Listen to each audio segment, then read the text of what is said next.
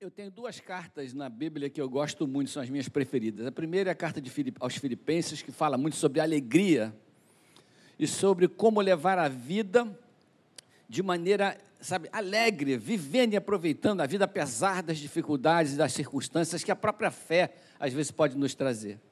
A segunda carta que eu gosto muito são as cartas de Pedro, porque as cartas de Pedro são muito objetivas são muito diretas e a minha personalidade é um pouco assim. Então, eu olho para a carta de Pedro e eu percebo como ele é direto e profundo naquilo que ele fala. A mensagem dessa manhã tem como título Carpe diem, é uma expressão em latim. E eu coloquei isso lá porque essa expressão quer dizer colha o seu dia, aproveite o seu dia. E eu queria falar como Pedro olha para a vida e considera no seu coração de que maneira a nossa vida pode ser proveitosa. E a gente vai orar e vai estudar, pensar um pouco nesse texto a partir desta realidade. Queria convidar você para se colocar de pé em reverência à palavra de Deus. Se você puder, se não puder, permaneça sentado. Nós vamos ler o texto que está em 1 Pedro, capítulo 4, versículos 7 a 11. Que diz assim: O fim de todas as coisas está próximo.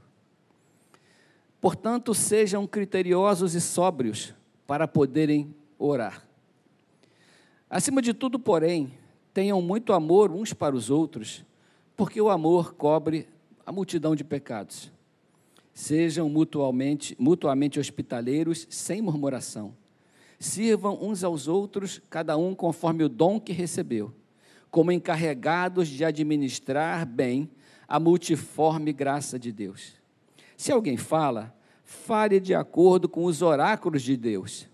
Se alguém serve, faça-o na força que Deus lhe dá, para que em todas as coisas Deus seja glorificado por meio de Jesus Cristo, a quem pertence a glória e o domínio para sempre. Amém.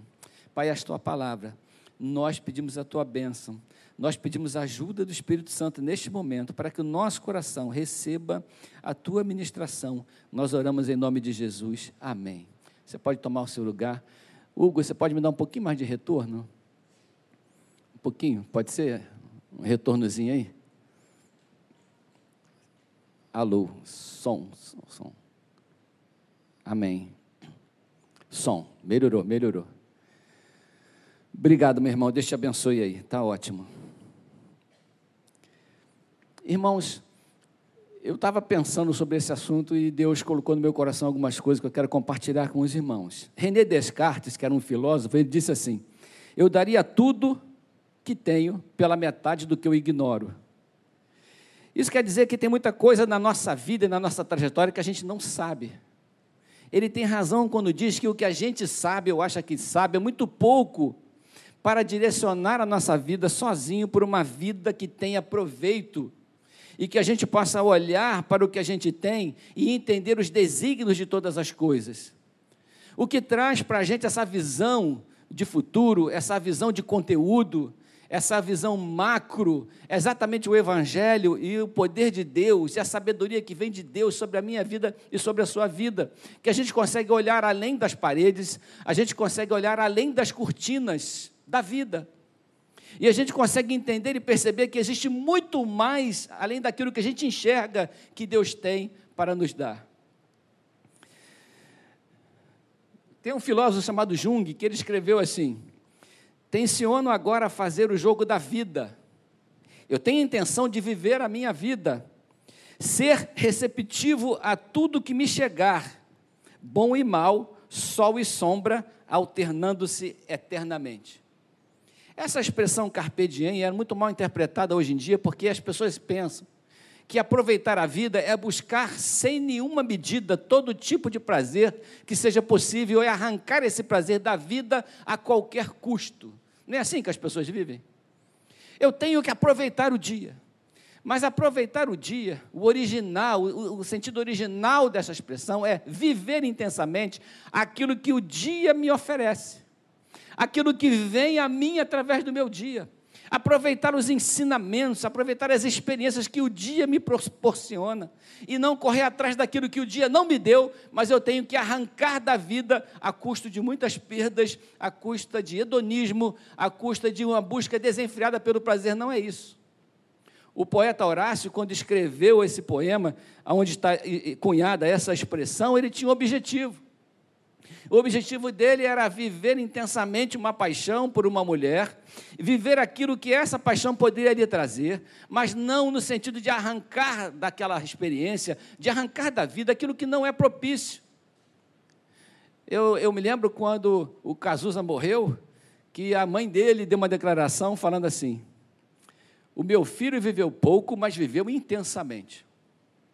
Ela quis dizer que, meio que assim, tudo bem, ele morreu cedo, mas ele viveu, arrancou da vida com intensidade todo o prazer que a vida poderia lhe proporcionar. Só que esse prazer que a carne proporciona, esse prazer que o pecado proporciona, esse prazer que esse hedonismo, essa busca desenfreada de, de algum tipo de, de usufruto da vida pode trazer, é sempre doentio, é perverso e leva à morte. Nós temos a, possibilidade, à luz da palavra de Deus, à luz do conhecimento de Deus, de usufruirmos da vida de uma maneira muito mais completa de olharmos para aquilo que a vida nos traz, que o dia nos traz, e, e, procurarmos entender o que, que Deus quer me presentear no dia de hoje com aquilo que veio ao meu encontro, com aquilo que Deus me proporcionou, com aquilo que a vida me, me satisfaz. Ontem, eu fui dar uma caminhada de manhã, eu e o meu amigo Adonias. E a gente estava conversando. Eu convido sempre o Adonias para dar uma caminhada comigo, que ele é psicólogo, e eu sempre tiro uma, uma consulta grátis conversando com ele. Ele é muito bom. E aí, eu conversando com ele, eu falei, Adonias, cara, está um sol lindo hoje pela manhã. Nós estamos aqui dando essa caminhada num lugar bonito, onde, cheio de flores, árvores. Mas a gente às vezes pensa, quantas vezes a gente ignora aquilo que já está à nossa disposição, coisas simples e pequenas e abençoadas da vida, e que poderiam encher o nosso coração, e a gente ignora, porque a gente está correndo atrás de coisas que a gente nem vai alcançar, coisas que a gente nem precisa, mas a gente está aqui conversando, dando uma caminhada, queimando a nossa careca nesse sol, que Deus nos deu, fazendo alguma vitamina D para a gente, Aí ficamos ali conversando sobre isso, ele contou as experiências dele nesse sentido, contei as minhas, de como as pequenas coisas que a vida nos oferece, a gente ignora, porque o nosso coração está fixado em grandes coisas que a gente às vezes nunca vai conseguir, que a gente nunca vai ter. E eu queria meditar um pouco sobre isso. Porque o significado é um significado de colher do dia. A palavra, a frase inteira é carpe diem, quam minimum credula postero que quer dizer, colha o dia e confie o mínimo possível no amanhã. Você tem condição de viver um dia abençoado hoje. Nós estamos aqui na casa de Deus porque a gente quer aproveitar na nossa vida o melhor desse dia, na comunhão e na presença do Senhor. A gente não sabe se vai ter amanhã. A gente não sabe se pode confiar no amanhã. A gente não sabe se vai ter saúde para viver amanhã, a intensidade que a gente pode aproveitar hoje. A gente tem que viver. A vida foi feita para viver com intensidade e essa diferença, essa marca, é uma diferença do cristão. Porque nós sempre achamos que o amanhã sempre virá. Por que, que a gente acha que o amanhã sempre virá? Porque hoje é o amanhã de ontem e ele veio. E a gente vai curtindo, vai colocando no nosso coração, vai incutindo na nossa mente que Todo dia tem um, novo, uma nova oportunidade, todo dia o sol vai nascer, todo dia o Senhor vai me abençoar, todo dia eu vou acordar com saúde, e a gente sabe que a vida não é assim.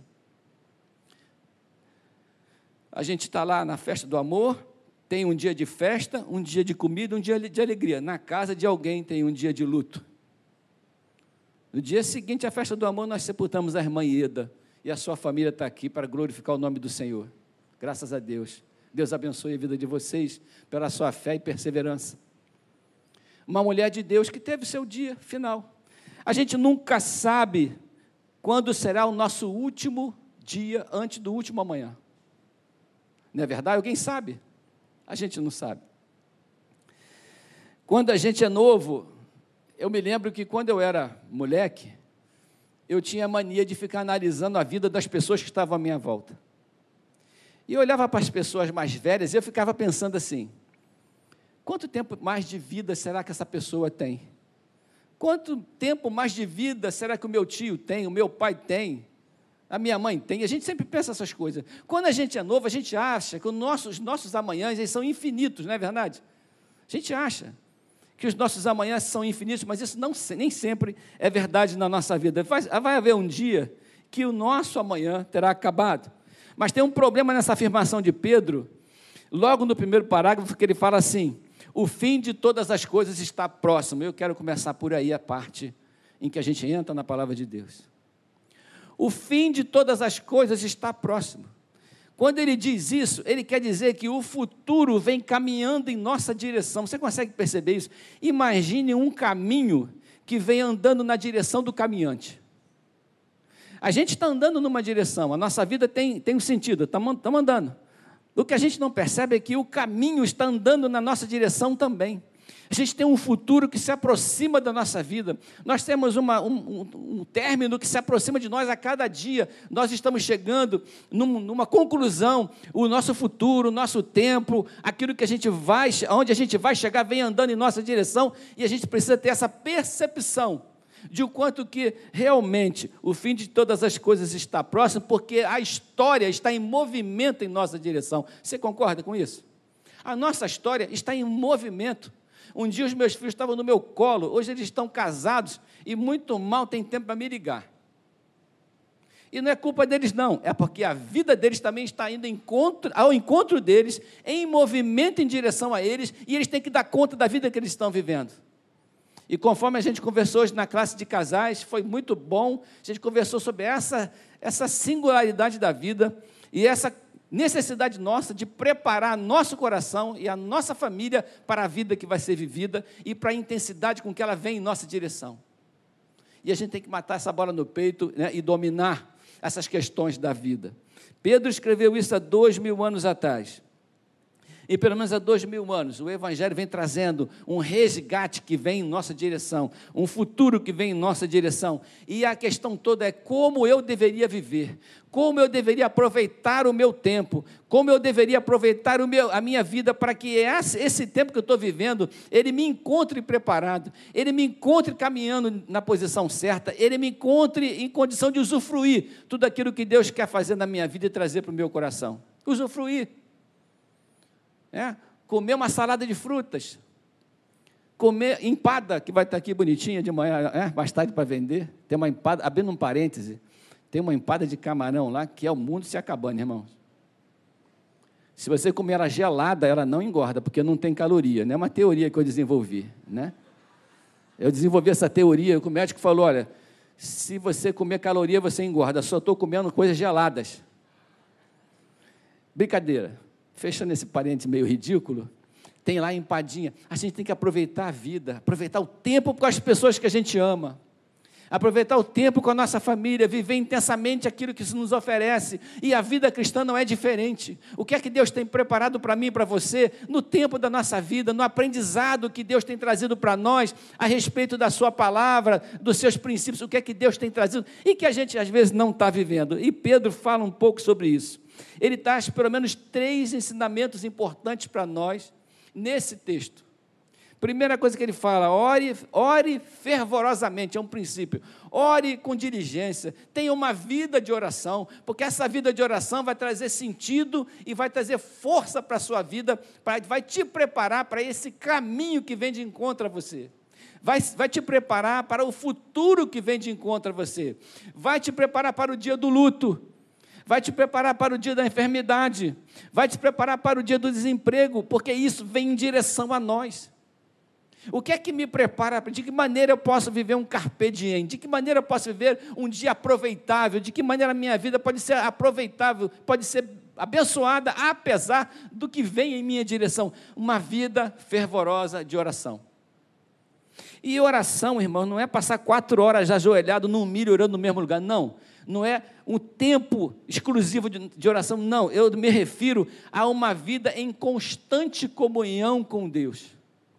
Como se eu estivesse andando num caminho e que Deus estivesse o tempo todo ao meu lado E eu posso fazer comentários com Ele sobre tudo que se passa na minha vida. Vocês conseguem entender isso? Porque às vezes a gente passa o dia inteiro sem nem lembrar que Deus existe. Tomando decisões sem considerar nada a respeito de Deus. Aí depois a gente se tranca num quarto e passa 15 horas orando. É legal fazer isso. Mas é importante que na nossa caminhada Deus esteja presente em todos os detalhes, em todos os momentos, em todas as decisões, em todo o tempo que uma parte desse futuro me alcançar, eu preciso saber que Deus está do meu lado. Eu preciso saber que essa comunicação é constante, orar criteriosamente, fervorosamente. Por quê? Porque o fim de todas as coisas está próximo. E eu preciso estar preparado para o encontro. Eu sempre que eu penso nessa frase, eu me, eu, eu me vejo naquela esteira rolante do aeroporto. Que você sobe nela e ela vai te levando, a vida vai te conduzindo. E se você bobear, você tropeça e cai lá na frente, porque você não estava preparado para o fim daquela caminhada na esteira. Né? Isso é uma, eu lembro que eu trouxe, já contei isso aqui, um amigo meu que mora lá no interior do, do, de Minas Gerais, eu morei sete anos ou oito nos, nos, em Minas Gerais, e ele nunca tinha vindo no Rio de Janeiro. O nome dele é Edmar, porque lá em Minas Gerais todo R é assim, né? Em São Paulo também tem uns R puxadinhos assim. E eu trouxe o Edmar e levei no Barra Shopping. Rapaz, o Edmar ficou enlouquecido no Barra Shopping. Porque ele nunca tinha visto uma porta que abria sozinha. Quando aquela porta do barra shopping abriu sozinha, ele deu um pulo para trás, como tivesse visto uma aparição. Ficou ali uns 10 minutos ameaçando a porta e saindo, ameaçando a porta e saindo. Segurança veio falar com ele, foi, deixa o cara, ele nunca viu uma porta dentro, ele vai quebrar a porta, e ele lá, e ele começava a gritar, e Davi, olha a porta, abre sozinha. E ficou e para lá, aquilo, aquilo ali, foi a vida dele criou um brilho naquele dia por causa daquela porta que abria sozinha, como ele falava. Ah, irmãos, quando ele viu a escada rolante. Ele subia aquele trem, descia aquele trem, que ele fala assim, né? Subia aquele trem, descia aquele trem, só que ele não subia quieto, ele subia gritando: Aí, Davi, sem as mãos! E, assim, meia hora, aí juntou aquele monte de gente em volta da escada rolante, com de mar, curtindo aquele negócio, aquela experiência dele na escada rolante. Eu falei, cara, segura aí, não, sem as mãos, sem as mãos. E me gritando. Foi um momento maravilhoso no Barra Shopping. Se você não estava lá, você perdeu. Irmãos, eu levei ele no banheiro e o banheiro não tinha torneira. A torneira, aquelas torneiras de sensor que abre sozinha, irmãos que o cara ficou olhando para a torneira e a torneira não abria. E ele olhava para a torneira e ficava assim, com as mãos para trás, assim, ó.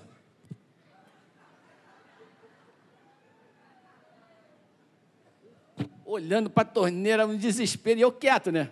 Que eu também, né? Deixei rolar, já estava me divertindo. Eu quieto, com o Dimar. Até que ele chegou perto de mim e falou: Davi, como é que quebra esse trem aí? Que o negócio não tem torneira. Eu falei, ô Dimar, essas torneiras elas são obedientes, tem que ter autoridade com a torneira. Você tem que mandar ela abrir, que ela vai abrir. E aí, como é que funciona? Eu fui, botei a mão no sensor e falei, abre a torneira. A torneira abriu. Ele ficou encantado, ué, mas como é que pode, não sei o quê. Daqui a uns 10 minutos ele estava dando tanta bronca naquela torneira que ele ficou gritando com a torneira e gritando com a torneira, e a torneira não abria. Eu falei, é o teu sotaque demais, deve, é o teu sotaque. Aí falava, abre a torneira, a torneira abria. Ele ia lá, gritar, juntou aquele monte de homem no banheiro, por causa da torneira, até que ele descobriu que tinha que botar a mão no sensor, mas ele não, ele não entendeu. Eu expliquei, mas ele não sensou uma palavra que não estava na cabeça dele. Eu quero dizer o seguinte: são coisas que a vida traz para a gente. Ele saiu dali, parece que ele foi na Disneylandia, irmãos. Ele só foi no Barra Shop e não comprou nada. Mas a experiência da vida, da mesma forma que ela pode trazer dor, ela também traz alegria. Da mesma forma que ela pode trazer desesperança, ela também traz consolo. E a gente tem que viver tudo que Deus coloca, tudo que esse. A gente tem que viver esse carpe diem todo dia. A gente tem que viver isso que se aproxima de nós e que a gente não consegue fugir. A gente tem que absorver com a graça e a expectativa de que o Senhor está no, no, controle da nossa vida. Não é verdade? Amém? Isso acontece o tempo todo, é no nosso trabalho, é na nossa vida. Então, aproveitar o tempo bom, aproveitar as experiências boas, tirar o melhor suco e o melhor perfume daquilo que a gente tem à nossa disposição, é uma maneira de encher o nosso coração de alegria e energia para suportar o dia mal. A alegria da comunhão, de dizer eu te amo para a pessoa que está viva e você não vê, e que você não encontra mas que você vai estar lá no sepultamento dela dizendo: Ah, eu, quanto tempo eu perdi, e que eu não falei com esse meu irmão, com esse meu tio, com essa minha tia. De buscar as pessoas que a gente ama, de aproveitar esse tempo, de dar essa caminhadinha no sol, troço que é de graça, irmãos. Uma boa conversa é de graça. Se você não tiver uma, dinheiro para comprar uma pizza da forneria, que custa acho que 70, 80 reais, não sei o que, que eles colocam ali, deve ser pó de ouro naquele negócio. Você vai no Mundial e compra uma pizza de nove reais. Mas você está comemorando a vida, amém? Está comemorando aquela pessoa que você ama, seus filhos, seus irmãos. A gente não vê os nossos irmãos, a gente vê os nossos amigos, mas não vê os nossos irmãos.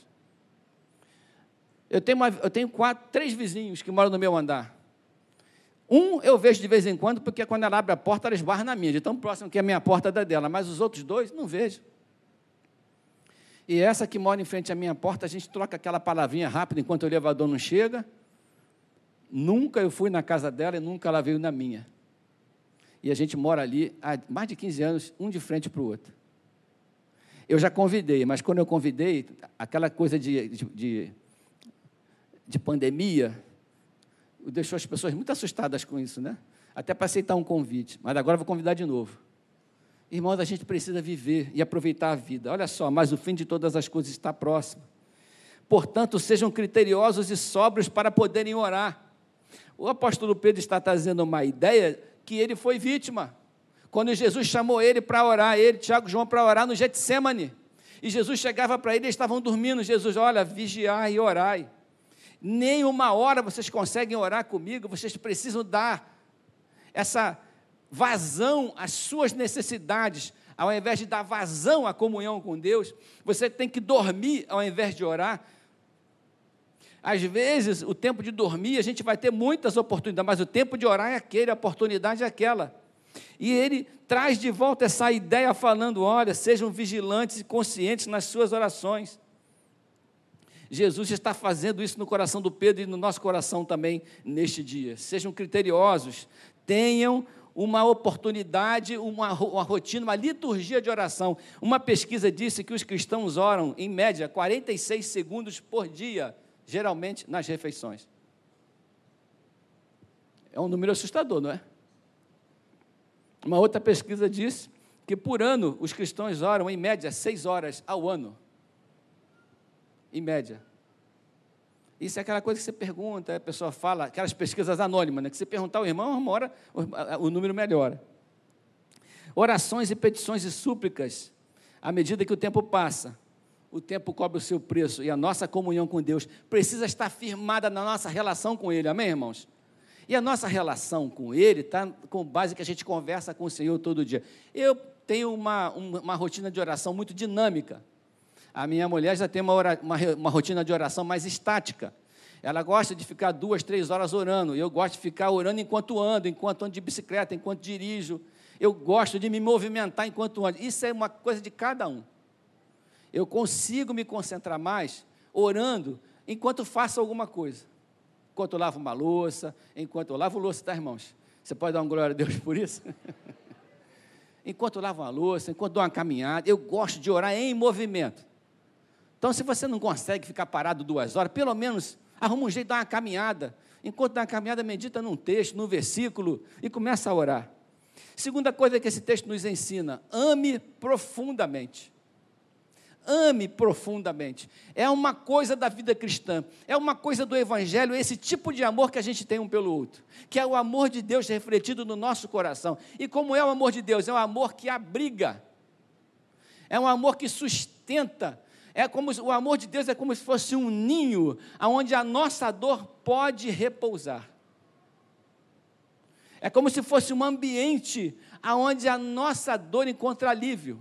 Ela existe, mas ela encontra alívio no amor. Então, se o meu amor for semelhante ao amor de Deus para o meu irmão, a dor do meu irmão vai encontrar alívio no meu próprio coração e no meu amor. Amém? Porque eu vou ser reconfortante para ele. Ele diz assim: acima de tudo, prioritariamente, acima de tudo, porém, tem de amor intenso, ou seja, fervoroso, uns para com os outros, porque o amor cobre multidão de pecados. Sede mutuamente hospitaleiros sem murmuração amor intenso. Nisto conhecerão todos que sois meus discípulos, se tiverdes amor uns pelos outros, diz a palavra de Deus. Esse texto diz assim: Como que as pessoas vão saber que vocês são os meus discípulos? Pelo tanto que vocês sabem de latim, pelo tanto que vocês sabem de grego, pelo tanto que vocês sabem de teologia, pelos cultos que você frequenta, pelo tanto que você se envolve. Não. Nisto conhecerão todos que sois meus discípulos, se tiverdes amor uns aos outros. Então a marca do Evangelho é o amor, porque o amor cura, o amor acolhe, o amor abriga a dor e a dificuldade do outro. Por isso que o texto fala, termina falando, sede muito, mutuamente hospitaleiros e sem murmuração. Esse texto se refere àquela época que a igreja se reunia nas casas mas a gente pode contextualizar trazendo essa hospitalidade para dentro do nosso coração. Eu preciso, meu coração precisa abrigar você. Meu coração precisa abrigar a sua dor. O meu coração precisa abrigar a sua necessidade. O meu coração tem que ser hospitaleiro em relação àquilo que você está vivendo. Isso é viver o amor de Deus intensamente. Amém, irmãos? Então, essa hospitalidade é uma coisa de alma, é uma coisa de coração, é uma coisa de vida. Eu preciso ter o um coração hospitaleiro e sensível à necessidade do outro. Eu preciso ter isso no meu coração. Aí ele fala, porque o amor substitui ou cobre multidão de pecados. Isso tem a ver com essa hospitalidade. Por quê? Porque, primeiro, porque o amor evita que eu peque. Porque o amor evita que eu peque contra o meu próximo. Se eu o amo intensamente, esse amor vai evitar que eu peque contra ele. Então, dessa forma, esse amor vai cobrir uma multidão dos meus pecados, porque eu não vou ter malignidade contra você por causa do meu amor por você. Que vai cobrir, que vai sustentar e que vai evitar que o meu coração se desvie para aquilo que não é bom para mim e para você. A palavra de Deus diz que o ódio excita contendas, mas o amor cobre todas as transgressões. E segundo, que eu não vou expor o seu erro. Existe uma maneira, primeiro, que o amor cobre uma multidão de pecados, porque evita que eu peque contra vocês. Segundo, que eu não vou expor o seu erro de maneira danosa e com vontade de destruir você. O amor que cobre não expõe ou causa humilhação. Você concorda? procura resolver o problema de maneira particular, privada e não pública, trata com alegria e com simpatia e com amor aquela dificuldade. Mateus 18 diz assim: Se teu irmão pecar contra ti, vai arguí-lo entre ti e ele somente. Se ele te ouvir, ganhaste teu irmão. Isso aí é o amor que abriga o sofrimento. É o amor que é o ninho daquela dificuldade. Eu quero te ajudar, eu não quero te destruir. Olha o amor cobrindo multidão de pecados. Se, porém, não te ouvir, toma ainda contigo uma ou duas pessoas, para que, pelo depoimento de duas ou três testemunhas, toda a palavra se estabeleça. E se ele não os entender, diz-o à igreja. E se recusar ouvir também a igreja, considera-o como gentil e publicano. Existe uma cadeia de circunstâncias que são tomadas antes de se denegrir a imagem, antes de destruir a história de alguém porque o amor cobre a multidão de pecados. Então, amar intensamente, sede mutuamente hospitaleiros, sem murmuração. Eu preciso, a minha vida precisa abrigar a sua, de todas as formas. Eu não preciso colocar régua para medir a sua vida e, e, ver se a sua vida é comparável com a minha, se você está dentro dos meus padrões, porque todos nós estamos dentro dos padrões do Senhor, nós todos estamos debaixo do mesmo padrão que o Senhor colocou, e o sarrafo dele é lá em cima. E a gente precisa cuidar para que o nosso amor seja um amor abençoador e não um amor interesseiro. Sede muito, mutuamente hospitaleiros sem murmuração.